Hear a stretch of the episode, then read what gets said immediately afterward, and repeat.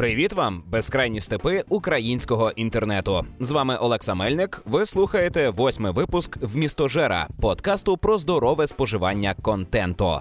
Сьогодні я би хотів поговорити про відкидання зайвого, як так е, відфільтрувати контент, аби до вас, е, до вашої голови, вашої свідомості, вашої тями, пам'яті е, дійшли лише найцікавіші, найкорисніші, найважливіші одиниці контенту і наповнили вас саме так, аби ви розвинулися і рухалися далі з значно кращою швидкістю і якістю по життю.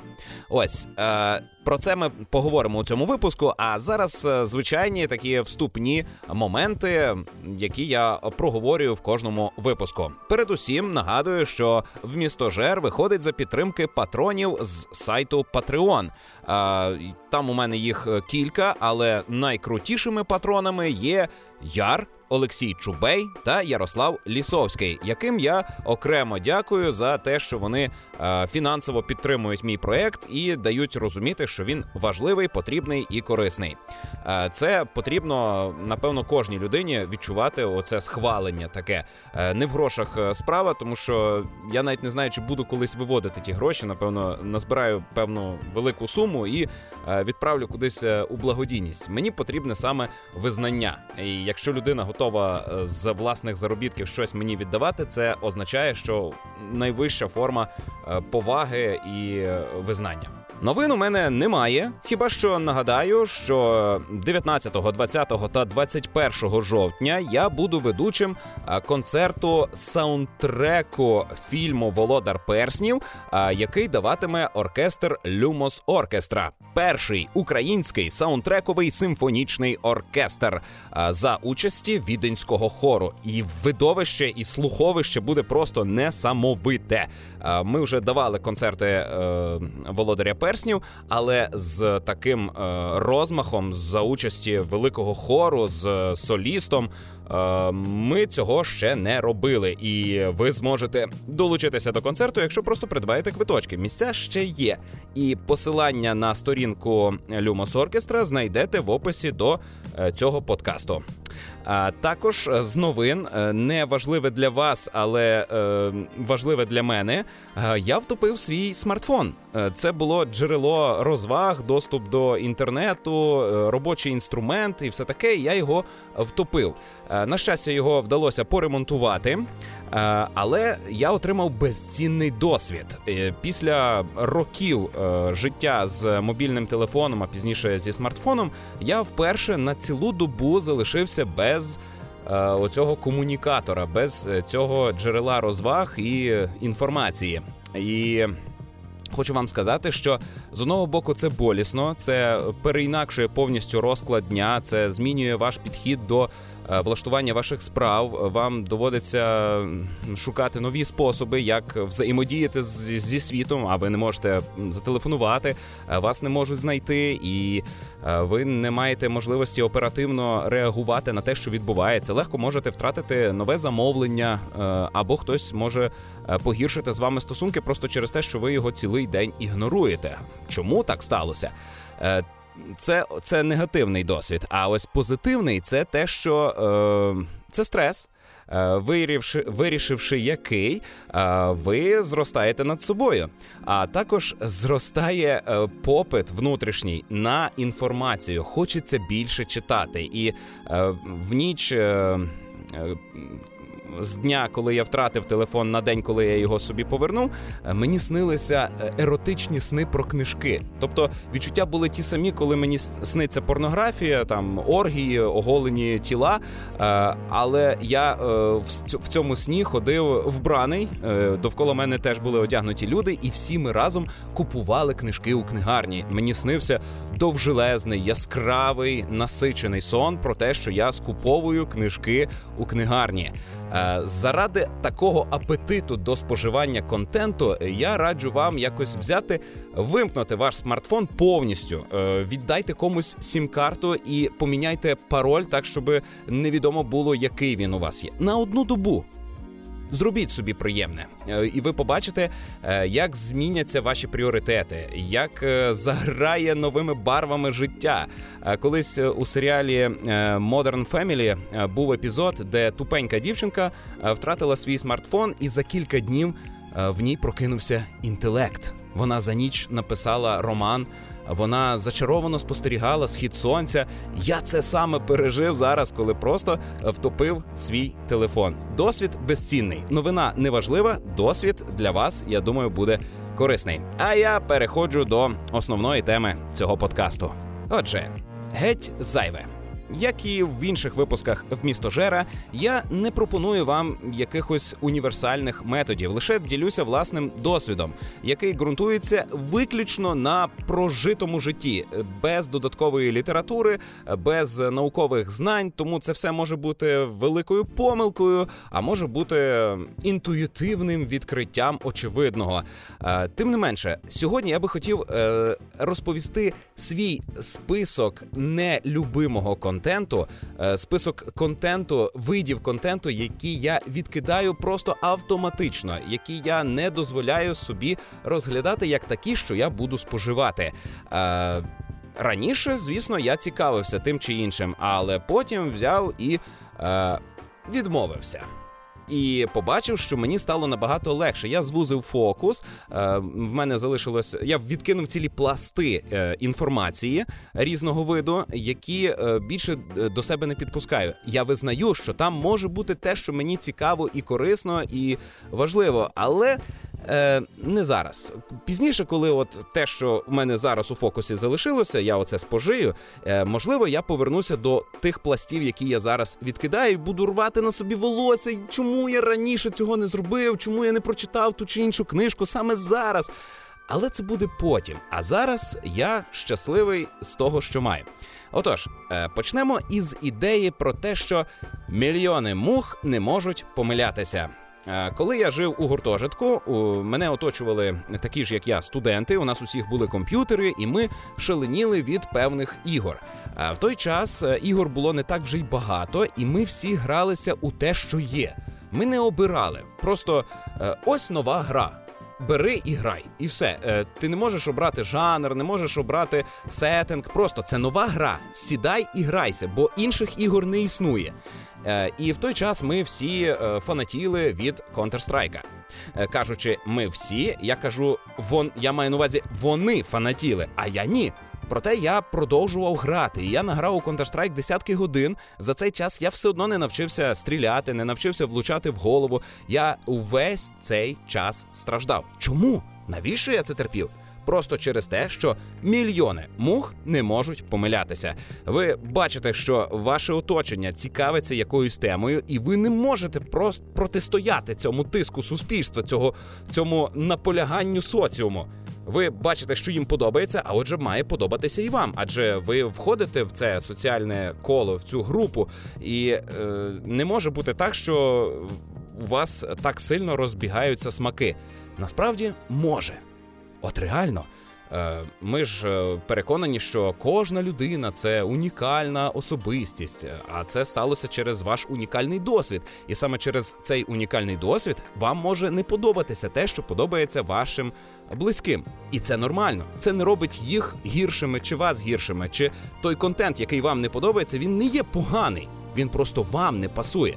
Е, і так у мене сталося з Counter-Strike. Тоді я в якийсь момент зрозумів, що а може не варто терпіти, може просто е, хай хлопці собі граються, цікавляться, спілкуються про це. А я займуся чимось іншим. І я тоді пішов гратися у Doom. Тоді якраз е, вийшов здається, Doom 3, е, той, що жахастик. І він мені сподобався. І мені було там класно, мені мені було приємно. А хлопці рубалися далі в Counter-Strike. Е, багато хто досі рубається саме в той старий Counter-Strike, не новий. Цей підхід можна порівняти із тим, що ви раптом припинили курити і перестали виходити на перекури з вашими е, друзями. Так і виявилося, що вони ніякі не друзі, вони просто співкурці. Ви з ними спілкувалися лише через те, що ви в один час виходили в курилку. Е, ця соціалізація, можливо, потрібна для чогось, але насправді е, вона принесе більше шкоди аніж користі. Ось. Тому відкидайте те, що вам не подобається, хоч е, ваше оточення волає про те, яке воно класне, яке воно цікаве. Наступна тема, яку я відкидаю, це мультиплеєр. Е, мається на увазі виключно змагальний мультиплеєр, бо кооперативний мультиплеєр я обожнюю. Мені він шалено подобається, особливо коли в кооперативі можна проходити спільну історію, і розробники гри е, подбали про те, щоб ця історія враховувала присутність твого напарника в кооперативі. Ну, як приклад, Dead Space 3. Мені дуже подобається ця гра. Є й інші хороші ігри. Ну і звісно, якщо я говорю про мультиплеєр, то йдеться саме про е, відеоігри. Чому я про це відразу не сказав, не знаю.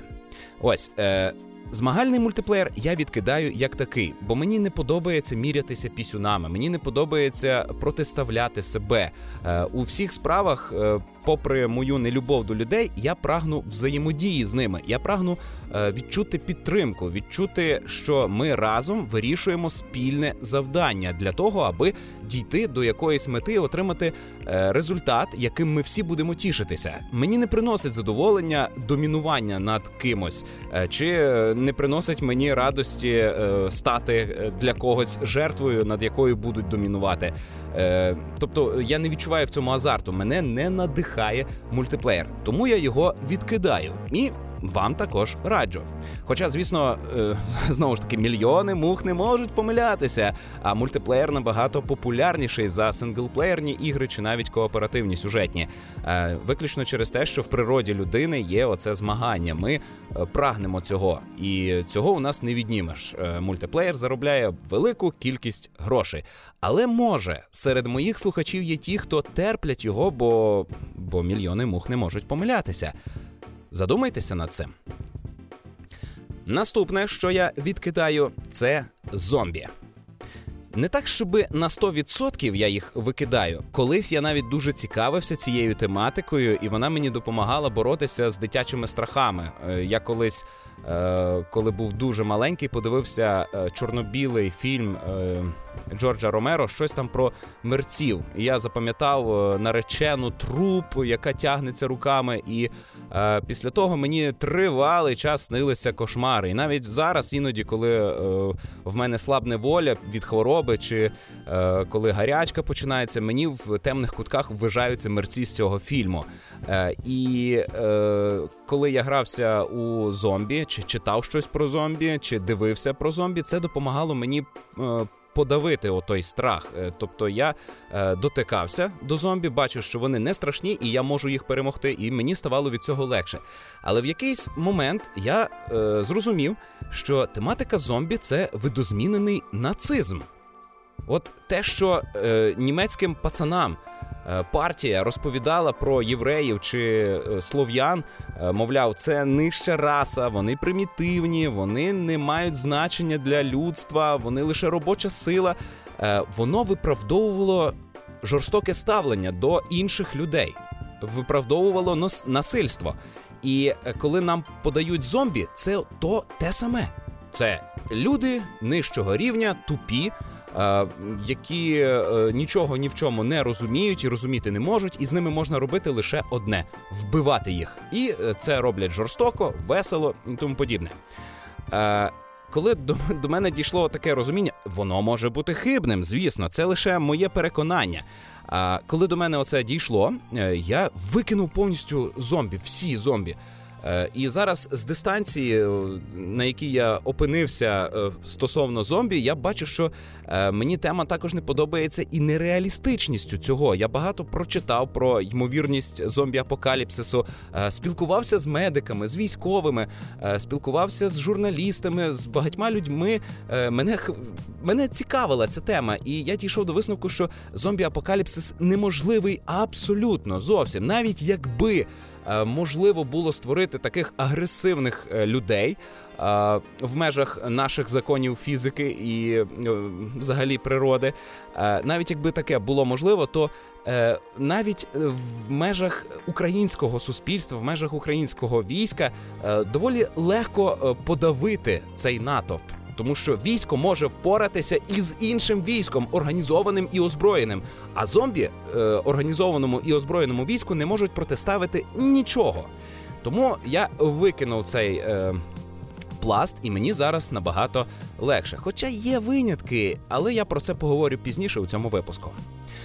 Наступне, що я викидаю, це постапокаліпсис. Взагалі, хоча не весь постапокаліпсис, а лише ту частину, яка зітхає за втраченим минулим.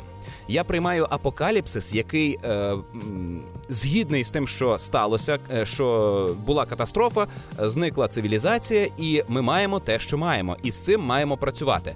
Ну щоб ви розуміли. Е, мені подобається Fallout 1.2, тому що він веселий і е, самоіронічний. І він говорить про те, що ну так, срака, всюди радіація, ми мутанти. Але ж давайте бухнемо, бо це весело, і продовжимо жити в тих умовах, які ми маємо. Ми ж не можемо їх змінити. Ось або е, мені подобається Horizon Zero Dawn через те, що там просто буяє життя. Ну в тому ж плані мені подобається і The Last of Us, бо е, повно, повно, повно життя. Людина просто відійшла на узбіччя цього життя. Е, природа срати хотіла на те, що там болить у людей. Це ваші особисті проблеми. Е, звірів і рослинність це не обходить. Ви поступилися на цьому життєвому шляху, вас витіснили. Будьте ласкаві, змиріться з цим. І люди ну як можуть миряться, а або пробують виживати, але при цьому мало зітхають за втраченим минулим. Тим більше, що головна героїня того ж Horizon Zero Dawn і не бачила ніколи того минулого. Вона його відкопує, вона відкриває таємницю. А е, одна з е, героїнь е, The Last of Us, е, вона теж народилася там сильно пізно, і вона не застала того часу, і вона ставиться до цих е, старих часів е, так легко. Ну було та й було, та й що маємо от зараз. Оце нормальний світ. Іншого ми не знаємо. Е, сталкер при цьому мені не подобається, бо це совкове зітхання за втраченою державою, втраченою цивілізацією. Е, хто був коли-небудь у прип'яті, той не не полюбить цю гру, тому що це е, жахлива катастрофа, і там немає за чим зітхати. Це нам повчання на все життя, на всі покоління вперед. Не можна бути такими легковажними до, до технологій. Ось Словом, я відкидаю той постапокаліпсис, який е, постійно в занепаді, постійно вмирає, в якому немає надії на майбутньому. На майбутнє е, я приймаю той постапокаліпсис, який від е, заги... загибелі цивілізації рухається вперед, будує щось нове, який е, розуміє, що не можна жити збиральництвом, а треба щось продукувати, тому що нас чекає нове майбутнє, і яке ми його побудуємо, залеж... залежить тільки від нас. Ось. Ще один пласт, який я відкидаю, це бидло-симулятори. Мені здається, що я сам називаю е, так ці ігри, е, і багато кого ображає моє ставлення до таких ігор. Ну, бидло симуляторами я називаю е, майже всі ігри від компанії Rockstar. А здається, більше ніхто їх і не робить. Я маю на увазі GTA, GTA серію. Я маю на увазі Bully, маю на увазі Red Dead Redemption 2. Е, оці ігри е, для мене вони е, просто порожні. Вони я знаю, що це прекрасні ігри, в яких класні механіки, які е, стають е, взірцем для багатьох розробників, які задають планку якості для інших ігор. І от оті інші ігри мені подобаються. А ігри від Rockstar я е, викидаю зі свого життя чи подібні до них е, через те, що у них мені пропонують відігравати роль відморозків, роль тупих, неспроможних жити у цивілізації істот людиноподібних. І я не бачу в цьому натхнення, не бачу романтики. Мене не вабить е, бути отаким. Мені подобаються історії, скажімо, як у Sleeping Dogs, що є клоном GTA, е, але у ній ви граєте за копа під прикриттям. У вас є певне виправдання тому, що ви вчиняєте злочини, бо ви е, залізли в злочинну організацію, аби щось там викрити, аби виявити е, негідників. Е, тому вам доводиться відігравати цю роль. Але ви завжди пам'ятаєте, що е, у вас є благородна мета. У іграх серії GTA такої мети нема. У вас є бажання просто нажитися, е, протиставляючи себе суспільству цивілізованому. Я не люблю протиставляти себе цивілізованому суспільству. Я хочу е, розуміти, що я е, Атлант, титан, на чиїх плечах тримається цивілізація. Що я е, підходжу до світлофора і стою на червоне, е, навіть якщо нема поліції біля мене і немає автомобілів, просто тому що це правило, і я е, притомно, свідомо обираю дотримуватися цих правил. Е, із цих е, міркувань я не можу приймати ігри типу е, RDR 2 чи GTA, чи Bully, чи тому подібні. Хоча насправді я от зараз не можу назвати тому подібні ігри. Я люблю грати там, де є. Е, Натхнення, де можна отримати досвід перемоги і досягнення якоїсь важливої мети. А я не бачу нічого важливого у тому, аби нажитися. Чого прагнуть е, більшість персонажів серії GTA. Ну або помститися, але по якихось блатних законах. Ну, це. Словом, е, я не люблю бидло-симулятори, і вам раджу від них відмовитися, тому що цей досвід е, вас нічого не навчить. Наступне, що я е, стараюся оминати, це ігри на основі чи фільми, чи книжки е, на основі християнської міфології. Виключно через те, що християнська міфологія дуже вихолощена, вона позбавлена якихось яскравих елементів. Е, той же Е, диявол е, із е, популярної культури з'явився виключно в межах популярної культури. В самій Біблії такого персонажа навіть не існує, бо змій спокусник, сатана і Люцифер, Мефістофель це це різні різні персонажі, які склепали в один, і утворилося оце. Яке я багато імен маю ім'я, мені легіон. Словом, я відкидаю християнську міфологію через те, що там нема чудовиськ, там немає красивих гіпербол, е, там є якесь страждання, залякування за гріхи, е, нема натхнення, немає чим тішитися. І мене страшенно засмучує те, що існує так багато серіалів, які оперують саме образами із е, популярного уявлення про християнство. Ось про любов, що там заповідав Ісус Христос, мало хто говорить. Виключно про злого Бога старозаповітного і так далі. Все це е, я викидаю, і виявляється, що це здоровенний пласт, тому що Біблія досі залишається однією з найпродаваніших книжок. А в Україні е, вона на першому місці по е, книгодрукуванню. Навіщо? Я не знаю. Ніхто її не читає цю Біблію. Нащо її купують? Нащо її видають? Не розумію. Ну, тим не менше, є у нас таке явище, е, і його доволі е, корисно викинути через те, що ем, ну, саме по собі воно не несе ніякої користі. Ще один пласт, який я думаю відкидають е, багато більшість моїх слухачів, це азійська естетика та JRPG. А, Знову ж таки, існують винятки, але про це, про це зараз. От. Словом, я відкидаю азійську естетику через те, що мені не подобається сама е, філософія азіатів. Скільки я не читав їхньої літератури, скільки я там не вивчав айкідо, е, я постійно бачу якусь невмотивовану жорстокість у їхніх е, у їхній поведінці, і в них якесь. Е, ставлення до людського життя, так, так начебто, воно не має цінності. Мене це жахає, мене це відштовхує. І оцим, на мою думку, просякнута вся естетика азійськості. Вона гостра, вона кострубата, вона гротескна. Вона мене лякає і відштовхує. Е, ну, JRPG, вона. Е, жанр відеоігор, він жахливий також тим, що нещадний до вашого часу. Не можна просто рухатися по сюжету, ем, взаємодіючи зі світом гри за допомогою ігрових механік. Ви просто дрочите, нескінченно дрочите там покрокові бої. Є винятки, але е, загалом картина така, що азійська естетика, е, азійські відеоігри, азійські фільми е, викликають відторгнення. Але з поміж усіх описаних мною пластів є безліч прикладів хорошого, якісного, класного, такого, що я споживаю і зараз.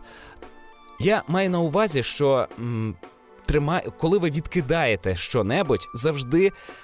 Пам'ятайте, можуть бути винятки. Залишайте розум відкритим, не відкидайте механічно. Візьміть собі за правило відмовлятися від чогось, але все одно так, от в пів ока е, подивіться, будь ласка, на той чи інший е, фільм, серіал, книжку, гру, які вам принаймні рекомендують ті, кого ви поважаєте. Ну дайте хоча б 5 хвилин на те, аби замислитися, чи варто воно вашої уваги. Можливо, можливо, на цей раз мільйони мух таки справді не помиляються, і вам радять те, що е, вам зайде. Ну, як приклад, е, я не люблю е, мультиплеєр.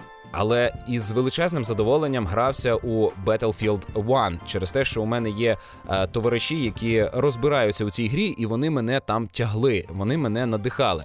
Е, також мені е, люто подобається е, мультиплеєрна заруба у Destiny 2. У першій Destiny чомусь не подобалося. Я відкидаю зомбі, але з величезним е, теплом у душі у серці я згадую е, фільм Зомбіленд на який на продовження якого я чекаю.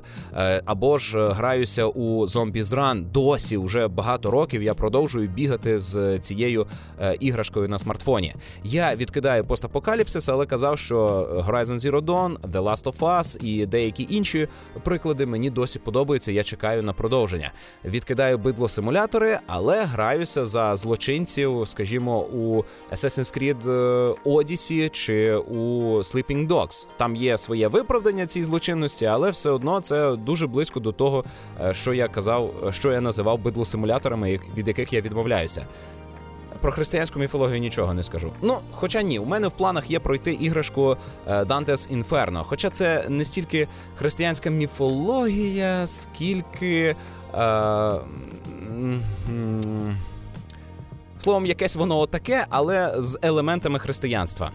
Азійську естетику я відкидаю, але ем, отримав купу класних годин, е, граючись у Final Fantasy 15, або ж е, подивившись е, фільм про зомбі, знову ж таки, потяг до Пусана. М-м, рекомендую. Словом, налаштуйте свій розум так, аби пришвидшити знаходження нового, цікавого, корисного, але при цьому не закривайтеся повністю від велетенської множини того, що пропонує нам світ, з чого ми можемо почерпнути щось нове і змінити своє ставлення до того, що викликає у вас відразу тривалий час. Взагалі, коли із е, якогось відкинутого вами пласту інформації ви раптом викопуєте щось е, цінне, е, це дуже прикольний досвід, який збагачує, від якого ви е, розширюєте своє уявлення про світ.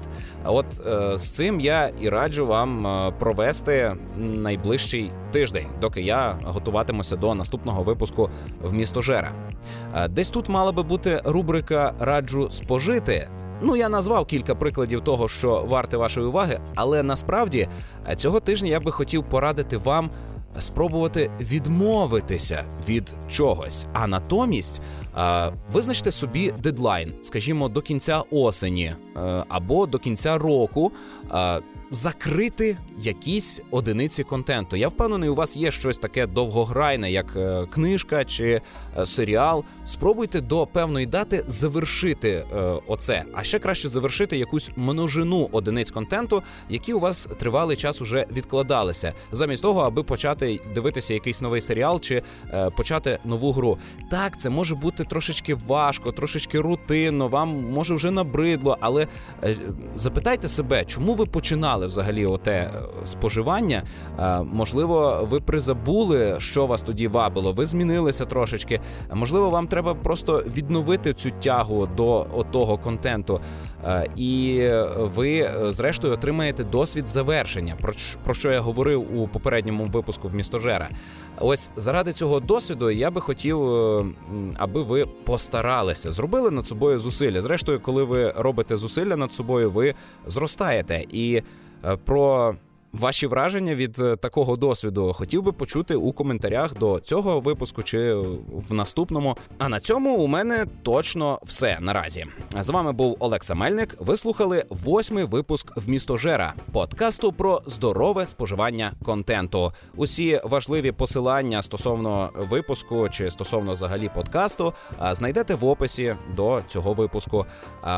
Нагадую, що проект можна підтримати на Патреоні, але якщо ви не бажаєте витрачати якісь кошти на мене, нічого страшного, це не має значення. Я все одно вас люблю, і ваша увага для мене важлива. Просто дайте мені знати, що ви це слухали своїм лайком або коментарем. Вас воно не обтяжить, а мене збагатить. На все добре, Па-па!